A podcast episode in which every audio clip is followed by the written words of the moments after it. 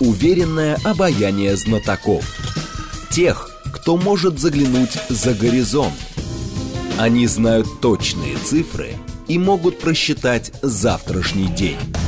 Умные парни вновь и вновь выходят в прямой эфир, чтобы многое нам объяснить. Программа предназначена для лиц старше 16 лет. 15 часов 6 минут в столице радиостанции «Говорит Москва», 94,8. Микрофон Евгения Волгина. Мы продолжаем а, Наш умный парень сегодня Карина Геворгиан, политолог, востоковец. Здрасте, Карина Исанна. Здрасте, Евгений, по хулиганям. Да, обязательно. 7373948, телефон, смски плюс 7925 888 948. Телеграмм для ваших сообщений «Говорит Москобот». Смотреть можно в YouTube-канале «Говорит Москва». Стрим там начался. Две недели у нас прошло с момента э, попытки вот этого мятежа вот, а, вроде как все попритихло, и теперь работа, видимо, ведется какая-то последовательная, кулуарная и так далее. Но так или иначе, все равно именно и Пригожина всплывает в прессе, у Лукашенко сегодня спрашивали, у Пескова сегодня спрашивали и так далее. Но две недели прошло, и все равно сложно на самом деле до конца понять, а что же это было на самом деле. То есть можно, конечно, смотреть и как бы принимать все, а, понятно, с а, официальные заявления, которые были сделаны, попытка пресечена, летчиков наградить едят, а, это предатели и так далее. Но подоплека всего происходящего и то, как это выглядело, все равно рождает много-много-много вопросов. Что это такое? Ну, я прошу прощения, поскольку, поскольку действительно трагедия с летчиками. Но то, что вы до этого излагали, конечно, если бы ее не было бы, то можно было бы там даже ерничать на эту тему. Но, тем не менее, ложечки нашлись, а осадочек остался. Конечно, да? конечно. Вот. Но что касается летчиков, потому что я вот увидела, я попросил меня Стив Дудник э, из Америки, там, сделайте расклад. Ну, я так сухо делаю расклад угу. и так далее. А я смотрю в комментариях, как же так, вот коренные не реагируют. Я пишу, и, к счастью, Стив мой пост тоже разместил, что ну, он просил не этической оценки, Конечно. а экспертной от меня. Ну, а, я все-таки стараюсь как-то запрос, да. Нет, нам как раз экспертная оценка и нужна, что это такое. Значит, да. Э, понимаете, в чем дело? Вот мое личное мнение и экспертное, и как гражданки России – что, с одной стороны, мы ратуем, и мы понимаем, что старый мир рушится, как писал Ахматова, когда погребают эпоху, надгробный псалом не звучит. Вот та парадигма глобализации, которую раскручивали Соединенные Штаты, особенно после распада Советского Союза, понимаете, да, я понимала со своей стороны, почему у нее социальные и разные прочие ресурсы закончатся. Но то же самое говорили и экономисты, финансисты, и сейчас говорят айтишники в том числе. Угу. Там есть некие моменты тупика, которые этой парадигме не дают возможности, у нее нет перспектив для развития. Теперь понятно, что те, кто привык хорошо жить в этих условиях не хотят выходить из зоны комфорта. И таких у нас хватает, в том числе и в управленческой элите или в политическом истеблишменте, как принято говорить. Поэтому все, что касается, с одной стороны, вроде патриотического подъема народа, понимание того, что происходит, действия тех или иных э, членов правительства, которые обеспечивают, по крайней мере, стараются обеспечить угу. все эти экономические составляющие, социальные и так далее, с одной стороны, а с другой стороны, в открытую звучит критика да, того, что а что у нас происходит в финансовом секторе, это не моя сфера компетенции, поэтому я не собираюсь критиковать там ни Центробанк, никого, но просто я хочу сказать, что у нас идет в открытый разговор а почему те или иные концерты вдруг, да, вот даже в да. культурном плане а, осуществляются, то кто-то кричит Пугачева предатель, потом, значит, на похоронах Юдашкин Песков ей руку целует, да, он вроде как бы лицо-то официальное, да, угу. вот, ну и, та, и тому подобные вещи, то есть вот это вот э, народ все время пытается спросить, а что происходит? Что происходит? Говорит, а вы не спрашиваете. Ваше опять, дело патриотический извините, подъем. тоже затрепанный анекдот, но очень точный. Народ-то все время пытается спросить, э, как в анекдоте, да, или крестик снимите, или плавки наденьте, да. Так. То есть вот э, все вот это имеет место быть. Поэтому фоном а, анализа этой ситуации с Пригожиным, конечно, он для меня, теперь я скажу, что я про это думаю, вот прям как гражданка даже так. России. я не очень обращала внимание на его конфликт с Министерством обороны. Потому что я изначально считала так, что если высшая власть разрешила Пригожину принимать участие в СВО, то значит, у нее какие-то свои на эту тему соображения были. А нужна ли идея ЧВК, это пусть военные эксперты говорят. А, у меня есть, но это мое личное мнение, знаете, как я его не поддерживаю и не одобряю. Я не знаю, потому что я считаю, что для современной войны нужно разрабатывать, соответственно, и какие-то новации. Может быть, для этого нужны ЧВК. Не знаю. Поэтому не ко мне, как говорится. Вот. Здесь должны быть профессионалы, которые понимают, как это может быть устроено, как эти контракты подписываются, какую присягу люди дают и так далее. Это очень серьезное и юридическое, и экономическое, и прочие разные составляющие, которые нужно принимать во внимание. Не ко мне с этим вопросом. Но я считала, что раз Владимир Владимирович Путин не потребовал да, ликвидировать такую структуру, а эта структура принимала участие в специальной военной операции, и людей из этой структуры награждали, в том числе они, многие из них получили орден героя, вот, то не все так просто. Значит, недовольство того же Пригожина, все-таки это не, не, вот действительно не было это, вот, может народ удивится, но мне не было это интересно. Для меня это не было вот такой вкусной горячей темой. Я не, Склока с Министерством Я не журналист, понимаете? И, вот, да. И я понимала, что за требованиями Пригожина, помимо того, что он официально там вроде как бы ну, не официально, но на своем, да, на своих каналах и ресурсах распространял, стоит что-то еще, в том числе и, скажем, личное, а личное я подумала, а что его может ущемлять? Наверное, какие-то проблемы с бизнесом у него есть. Вот. А, то есть дальше, понимаете, его вот эта свара с Министерством обороны, которая так или иначе мы знаете, вот действительно в условиях войны э, критиковать э, наши военные органы, а, пусть это делает кто-то другой, но я точно этого делать не буду. Но то, что в любом министерстве, в генштабе есть человеческий фактор, понимаете? То, что люди одни друг друга любят, не любят, уважают, не уважают, но это везде так. Даже в службе общественных туалетов, понимаете, и то интриги существуют. Вот. Конечно, всегда что-то такое существует. Поэтому главное, чтобы это не мешало бы и не разрушало бы государство. Дальше, вот теперь конкретно про демарш самого Пригожина. Он об этом писал, и все это знали. После Артемовска, где, за который их изрядно благодарили, и тот же Пригожин имеет, как я понимаю, как менеджер, главный менеджер э, этой структуры, а они отдыхали, правильно? Ну, сказали, что до августа, да. Да, у них было, значит, они опять же официально получили эту возможность, так же, как официально получили возможность участвовать в СВО, правильно? Конечно. Как отдельная структура со своими вооружениями. Далее. Его недовольство дошло до точки кипения, и он решил предпринять такой демарш. Далее, он ведь не собирался госпереворот совершать. Потому что госпереворот – это штурм Кремля и арест э, первого лица. Потому что госпереворот без интернизации или ареста первого лица – это не госпереворот, это мятеж.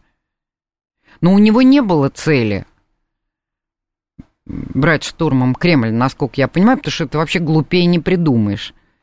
Я посчитала, сколько нам уже сообщили, какое количество техники, бронетехники проехало. Даже я, скромная домохозяйка, понимаете, условная сейчас, э, там, кухарка, вот, э, и то могла посчитать, и я подумала, ну, как-то, ну, 10 тысяч это вряд ли даже.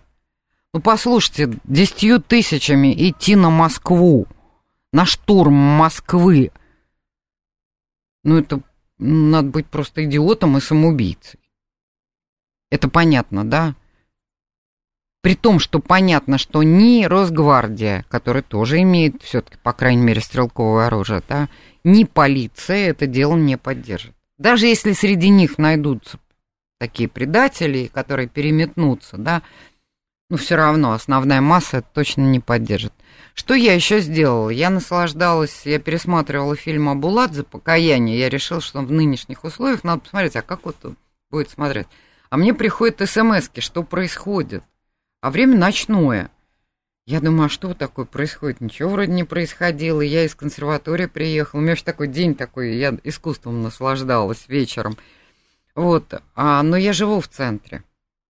И поэтому, когда я поняла, что происходит, и э, обращение, там, скажем, Первый канал Екатерины Андреевой, я это прослушала.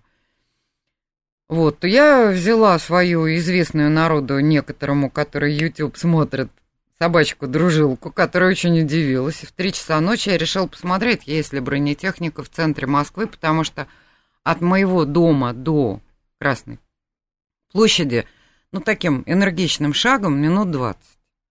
Так. По прямой. Покровка, Моросейка, Ильинка. Вот прямо можно выйти. И это важно. То есть для меня было важно посмотреть вот эти вот там Покровские ворота перекрыты. Ну, например, если вдруг мятежники уже какие-то подошли или начались мятежи, скажем, вдруг в силовых структурах. Ну, все было спокойно. Выхожу я, собачка очень удивилась, но она компанейская, мы с ней вышли. Никакой бронетехники. А это вот прям Покровские ворота, вот представьте себе, вы перекрываете, да, вот это, и это магистрали, ну, по понятным причинам, то есть ничего не пройдет. Ничего этого не было, тишина, покой такси ездит, люди куда-то, да, все-таки там перемещаются. Но мимо меня время от времени пробегали, ну, я сейчас так не очень отличаю, ну, такие условно 20-летние, 18, 19, 20, вот такие. С телефонами они были на связи. Постольку, поскольку, как я шутила, на старушку собачка они не обращали никакого внимания то они, общаясь с кем-то, соответственно, а, радостно сообщали, что вот, ура, наконец-то началось. Я поняла... Восторженная телеграммная публика. И я Понятно. поняла, что это вот те самые юные навальнята, которые когда-то ходили на эти самые лозунги, несовершеннолетние, кто-то из них уже совершеннолетний. Вот они бегали, но их тоже было немного. Мне вообще встретились, если совсем честно, только три человека. Но все же встретились, так. то есть они не спали. Вот, и они были очень возбуждены, одинаково как-то возбуждены. Вот, и я поняла, что, ну да, понятно. А на следующий день, а, без гнева и пристрастия, я стала размышлять, так, вот Представьте себе, если берут заложников, да? Ну, как бы то ни было, каким бы это ни было преступлением, а это страшное преступление, да, невинных людей брать в заложники, детей, женщин, там, стариков и так далее. К ним отправляют кого? Переговорщик. Переговорщик. Вот что-то произошло экстраординарное. Вооруженные люди куда-то пришли и взяли в полон штаб Южного округа. При этом я увидела видео, где сотрудники штаба входят, выходят, и вроде все мирно, и выстрелов там не было, правильно? То есть и сам Пригожин говорит, что штаб продолжает работать в штатном режиме. И так оно и было, потому что спецоперация шла. А, соответственно, за это отвечает прежде всего, ну, кроме всего прочего, штаб Южного военного округа. Ага, думаю, ладно кто ведет переговоры. Опа! Заместитель Сергей Шойгу, министр обороны, Юнусбек Евкуров. Очень уважаемый человек. Ба! А я как раз в гости шла. Опять же, по бульварам. Вот. Ну, думаю, так, интересно. То есть он ведет переговоры. Я подумала, интересно. А может ли он, достаточен ли его статус для того, чтобы, скажем, сказать, поверните оглобли, да, разверните лыжи, да, и дать гарантии. Я понимала, что зам а, министра переговорщик, но гарантии этих, То есть его слово для Пригожина не будет слишком веским. Даже если он скажет, я вот своей честью там гарантирую и так далее, но тем не менее это вряд ли возможно. И я стала размышлять, какая фигура может Пригожину в случае мирного исхода дать гарантии. Я думаю, поверить он поверит только Владимиру Владимировичу, потому что Владимир Владимирович ну, слово закон, да, сказал честное слово, все, значит, честное слово. Но Владимир Владимирович по понятным причинам, и я уже понимала, точно абсолютно не будет с ним разговаривать и встречаться с ним не будет. Вот для меня это было очевидно. А, а кто же может? Ну, кто-то же должен, да, вот как вы. И я Появился поняла, Лукашенко. что это может быть только Лукашенко. У нас союзное государство – Лукашенко это действующий глава исполнительной власти все-таки независимого государства, да, хотя у нас союзное государство, но независимого государства.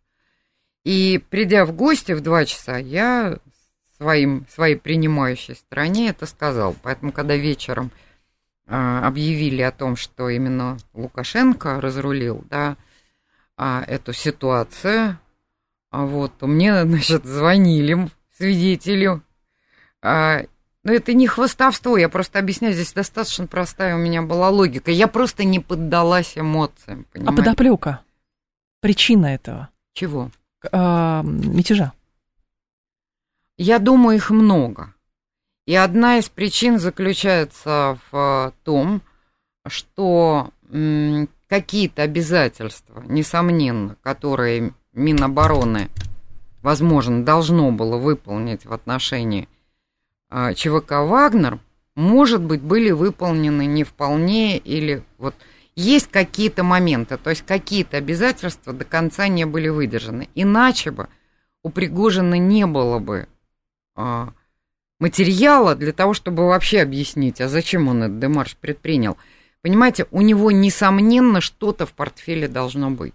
Вот не может быть, что на пустом. У него все было хорошо, деньги ему давали, все сладко, гладко, все никаких проблем. Че он тогда пыль-то поднимал, понимаете? А, были высказаны... Не бывает такого. Значит, что-то там такое, какие-то сбои были. Он преувеличивает, он помножил на 10 или на 100, это другая история, понимаете? Попытка предательства, например, чьей-то страны, использование, а, что там было еще, западные спецслужбы, неважно, вот это все. Вот неважно, вот что неважно, кто там торпедировал какие-то договоренности с ним, но тем не менее дым без огня в данном случае не бывает, потому что иначе, по сути, этот человек терял больше, чем приобретал, вы понимаете? Ну так и вышло. Ну так оно... Не знаю, пока не знаю. Вот я, серьезно, пока не знаю. И более того, вы знаете, что ФСБ, уголовное дело, да, вот заведенная попытка, да, угу. посягновения на конституционный строй, вот эти вот статьи и так далее, мгновенно закрыла, правильно? Нам это было объявлено. Ну, через пару дней, да. Это было да. объявлено, значит, ведь спрашивали Пескова, а действительно вот Пригожин может уехать в Беларусь. Он сказал, слово есть слово. Знаете, как в свое время один из деятелей, а, бывших деятелей партии Дашнак Цутюн, который там против Советского Союза, это в Армении такая была, он уехал там за границу. Вот, но во время Великой Отечественной войны а, он откинул в сторону все эти идеологические э, разногласия и недовольство большевиками. Угу. Вот. И когда Абвер подготовил диверсионные группы для работы а, на территории Советского Союза, они готовили вот такие этнические группы. Понятно, и была, по-моему, 12 был диверсантов армян были подготовлены, то он сумел а, это, такую группу, мало того, перевербовать, да еще и э, спрятать этих людей с тем, угу. чтобы просто их не убили сами немцы. Так вот, его НКВД, а он работал, как я понимаю, по линии взаимодействовал с нашим главным разведывательным управлением при Генштабе. То есть это было известно. То есть он координировал свои усилия, он послал эту информацию, куда их направляют, на какие объекты – и так далее. То есть это все он дополнительно дал. И поэтому он совершенно не беспокойся остался в Болгарии, когда туда вошла а, советская армия. А его НКВД арестовало. Вы знаете, он написал письмо Сталину. Его освободили. Отпустили. Вот. Его НКВД арестовало, а он написал письмо Сталину. И вот в этом письме, помимо того, что он сказал, ну как, я же взаимодействовал там, все, вы же знаете, что я торпедировал, да, вот попытку заброски диверсантов и так далее и тому подобное. Но что интересно, я почему вообще все это рассказываю? Он вдруг сказал, ну существуют же еще и рыцарские понятия. То есть, понимаете, он же пошел на контакт, да, с нашими спецслужбами, и были какие-то взаимные обязательства, возможно, даже устные, пусть так. Вряд ли он что-то и подписывал, но, по крайней мере, он говорит, ну, существует. Его отпустили. Вот что интересно. Почему иранцы и турки предлагали свою помощь? Ну, насчет турок, которые там немало какие вооружения Украине продают, чего не делает Иран, правильно? Вот это я могу понять. Насколько мне известно, иранская сторона была настолько готова оказать помощь, что там два самолета а, военно-транспортных стояли под парами. Да, и корпус стражи исламской революции, а именно корпус стражи исламской революции может, имеет право по законам иранским угу. действовать за пределами Исламской республики. Понятно, Понимаете, да? да? Вот они готовы были реально прислать сюда помощь. Вот. А что касается Турции, ну, понимаете, вспоминайте 16-й год, если бы не Россия, если бы не Владимир Владимирович, мы не знаем вообще, остался бы Эрдоган жив в результате попытки военного переворота, потому что, вот здесь я скажу свое мнение, Жень. Дело в том, что Россия, институты государственные, все устроены таким образом, что армия может совершать, или вообще люди вот армейские с погонами, они могут совершать а, как инструмент перевороты. И такое было в XVIII веке, мы знаем, и Елизавета так, и Екатерина так приходили к власти. И была, был стрелецкий бунт и так далее. Но если нет политической силы над этим, это обречено. И вот вам декабристы поэтому. Или тот же стрелецкий бунт, когда серьезной политической силы все-таки слабоватая была группа этих бояр, которые э, спровоцировали стрельцов на бунт. Угу. Вот. То есть сами военные у нас к власти не приходят. А вот в Турции или во Франции, даже в сегодняшней Франции я бы понимаете, нулевой возможности. Вот сейчас там происходят, да, эти события а, страшные. Какая-то политическая настройка должна быть. Да, по-другому устроены все институты. Поэтому представить себе, а у Пригожина, я почему возвращаюсь к нему, а какая политическая группа могла Никак. за ним стоять? Либералы, которые, или ждуны? Нет, он воевал в СВО и вообще как-то очень сомнительно. Несмотря на то, что там Ходорковский возбудился. Ну, либо это такая многоходовочка каких-то настолько да нет, ну скрытых ну, предателей, что прям ну, вот это, это конспирология Ну, это совсем конспирология. Ну, да, да. И кроме всего прочего, безумие, понимаете? Действительно безумие, учитывая преданность Золотова, да, и Росгвардии, а, полиции и прочее. Ну, ну, преданно. А зачем этим людям идти на такие риски, даже если дома они у себя на кухне, может быть, там, ну, все когда-то ну, начальство критикуют. Ну. Карина Геворгян с нами, политолог, востоковед, программа «Умные парни», 7373948, телефон, смски плюс 7925 8888948. Мы продолжим после информационного выпуска. Уверенное обаяние знатоков. Тех, кто может заглянуть за горизонт. Они знают точные цифры и могут просчитать завтрашний день. Умные парни. 15... 15? Э, Нету. Нет, есть, есть, да, 15.36, думала, микрофон у меня не включен. 15.36, а, столица, радиостанция «Говорит Москва», Карина Геворгян, с нами политолог-востоковед, программа «Умные парни», микрофона Евгения Волгина. А давайте в целом попробуем, Карина Исановна, оценку дать международной обстановке на данный момент с учетом вот этого очередного нагнетания ядерного апокалипсиса. А можно вот э, Вернемся. Хорошо, давайте, теме конечно. я только одну вещь скажу. Давайте. Что, учитывая непрозрачность некоторых составляющих, связанных с ЧВК «Вагнер», которому там и ордена героев вручали и прочее, прочее. Да и сама, самой фигуры Пригожина, потому что кто бы его терпел, если бы вот уголовник там начинают уже... Тем более, если человек отсидел и, э, да, и а, как бы, ну, искупил, да. Вот, поэтому зачем возвращаться к этому? Ну, э, понятно, да, пытаются как-то его...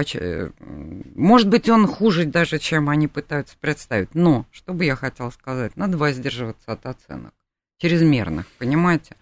Потому что вот... Ну, это примитив, примитивный путь абсолютно, но да. его активно используют, согласитесь. Да, ну, люди чем-то были недовольны. Кто-то поддался и пошел. Безумие. То, что вряд ли э, Пригожин э, клинический идиот и сумасшедший, который э, шел там брать Кремль, арестовывать Путина, ну, в это я, извините, я не могу в это поверить.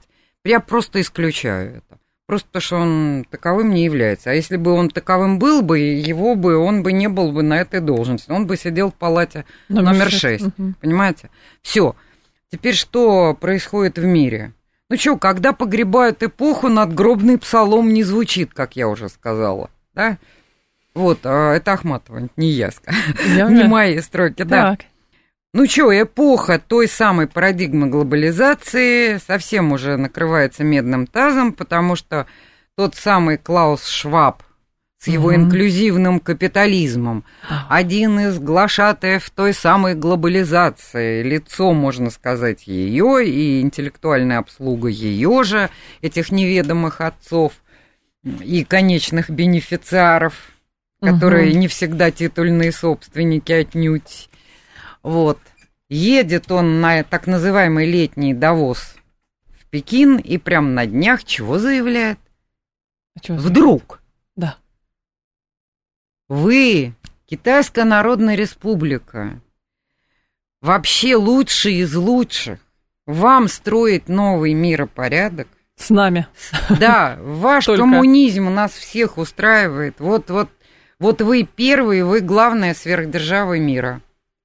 Так. Значит, делаю вывод я. Чего-то от них надо. В лагере глобалистов. Раскол. Даже в самом лагере. То есть то, что сторонники национального государства-Трамп, да, да, условно, вернее, в скобках Трамп назовем, в Америке против этого выступают. Так вот, теперь еще наметился и раскол в среде самих глобалистов, понимаете?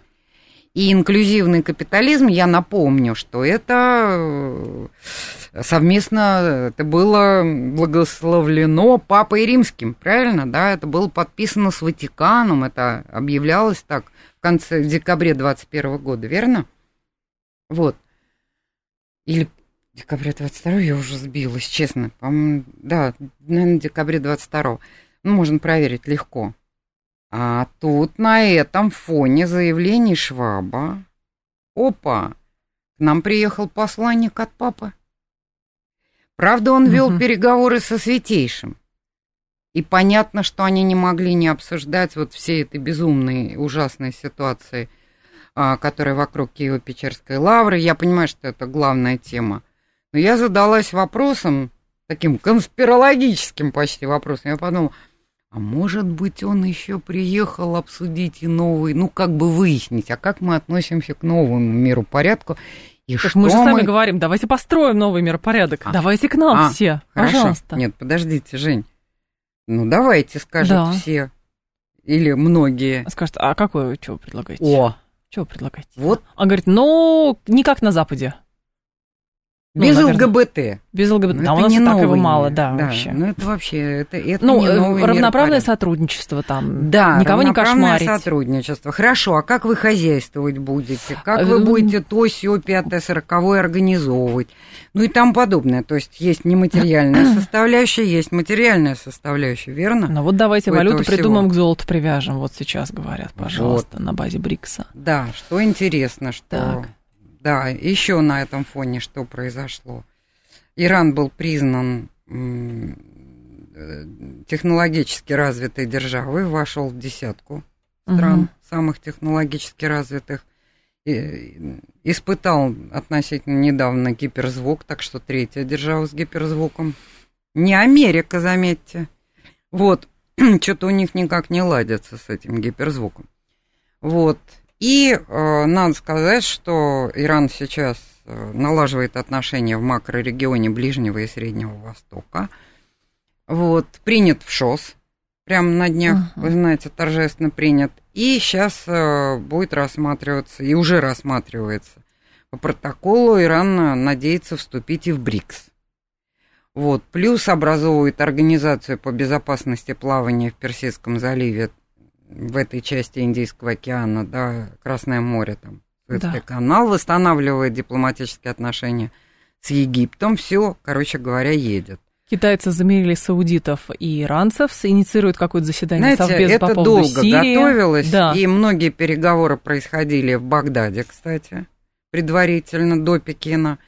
Вот, и я полагаю, что наша составляющая там была немалая, но действительно Китае вот вишенка на торте было угу. заключено это соглашение, причем видно было, как саудовская сторона с особой приветливостью принимала иранских а, политических деятелей и дипломатов, прям было видно, прям горячо, обнимали, знаете, вот это важно, то есть, э, и это приятно. Так. То есть интересно другое, что это такая медленная, это как бы на сенсация. Сенсация, это чтобы вот прямо опа, и вдруг произошло.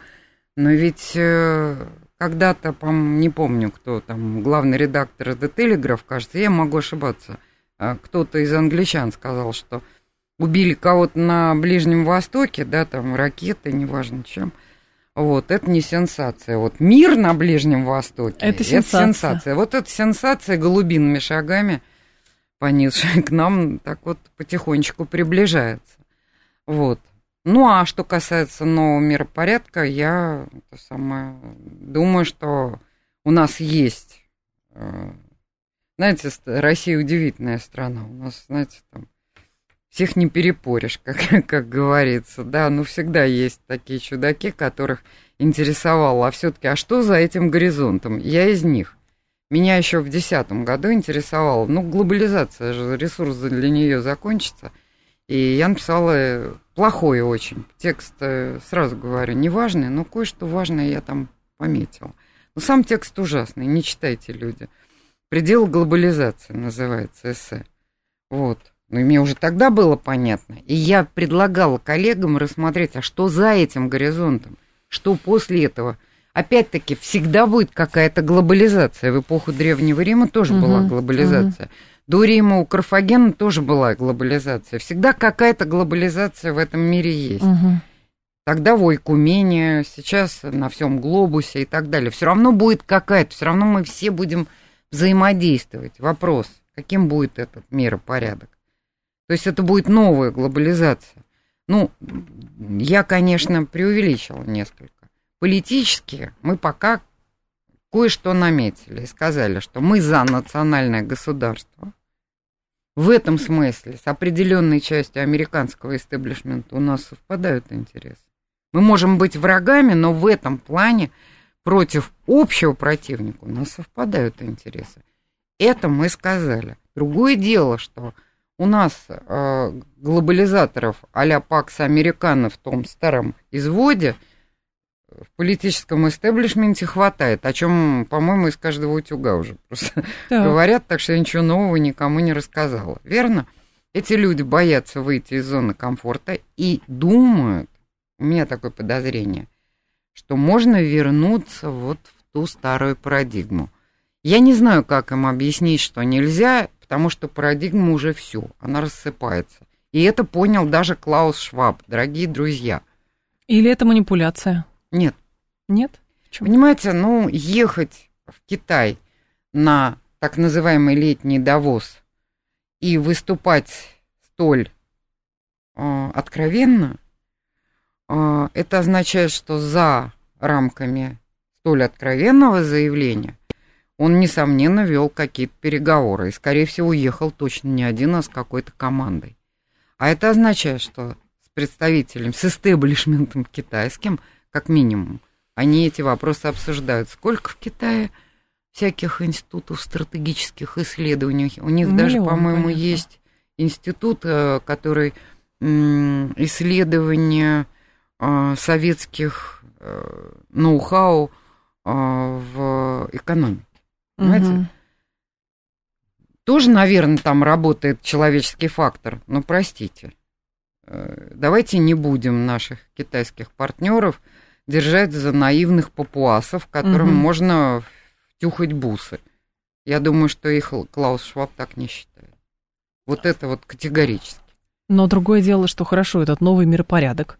А вот э, саммит ШОС, там, присоединение, БРИКС и так далее. Но насколько эти структуры а, действенные без, например, каких-то военных союзов а-ля НАТО? Слушайте, по-моему, мы с вами об этом говорили. Ну, может, я с кем-то еще. Мне кажется, что мы с вами как-то обсуждали этот самый ШОС. Пока это формат.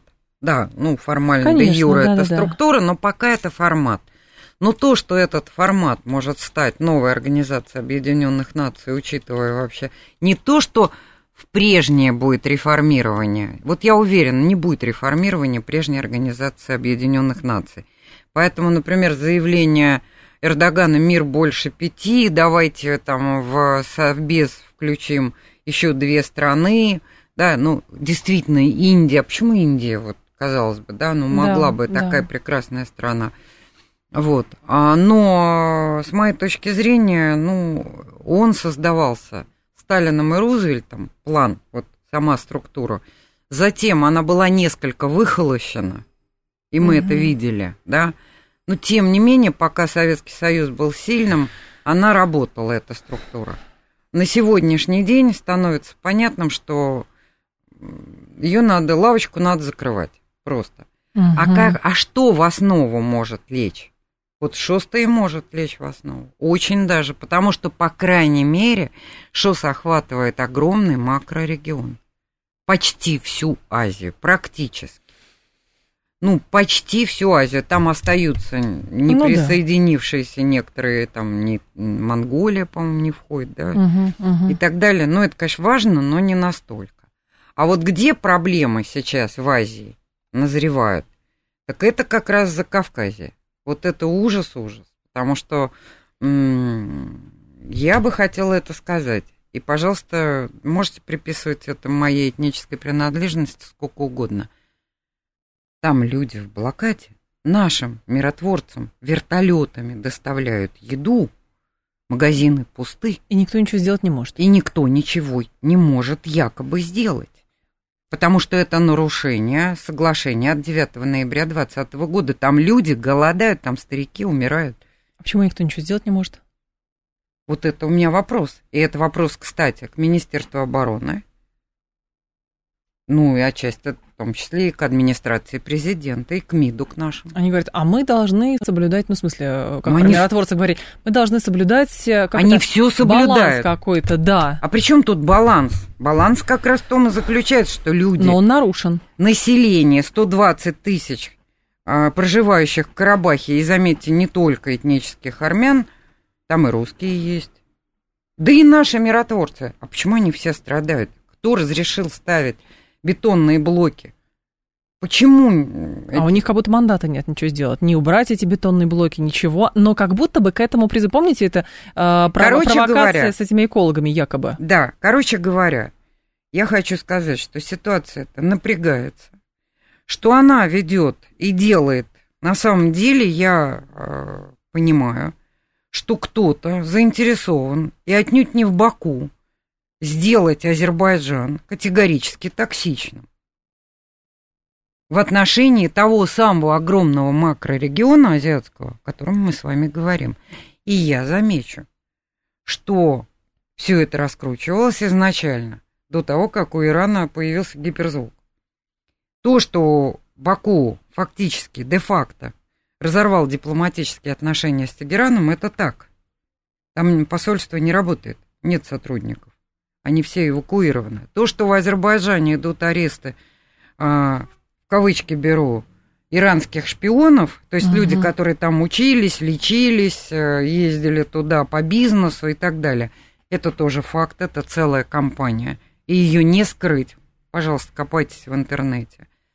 Вот. А это, фа- это вот факт. Сами, для самих иранцев постсоветский Азербайджан, это как для нас Украина, они все время говорят, ребят, вы чего делаете? Давайте жить дружно, давайте...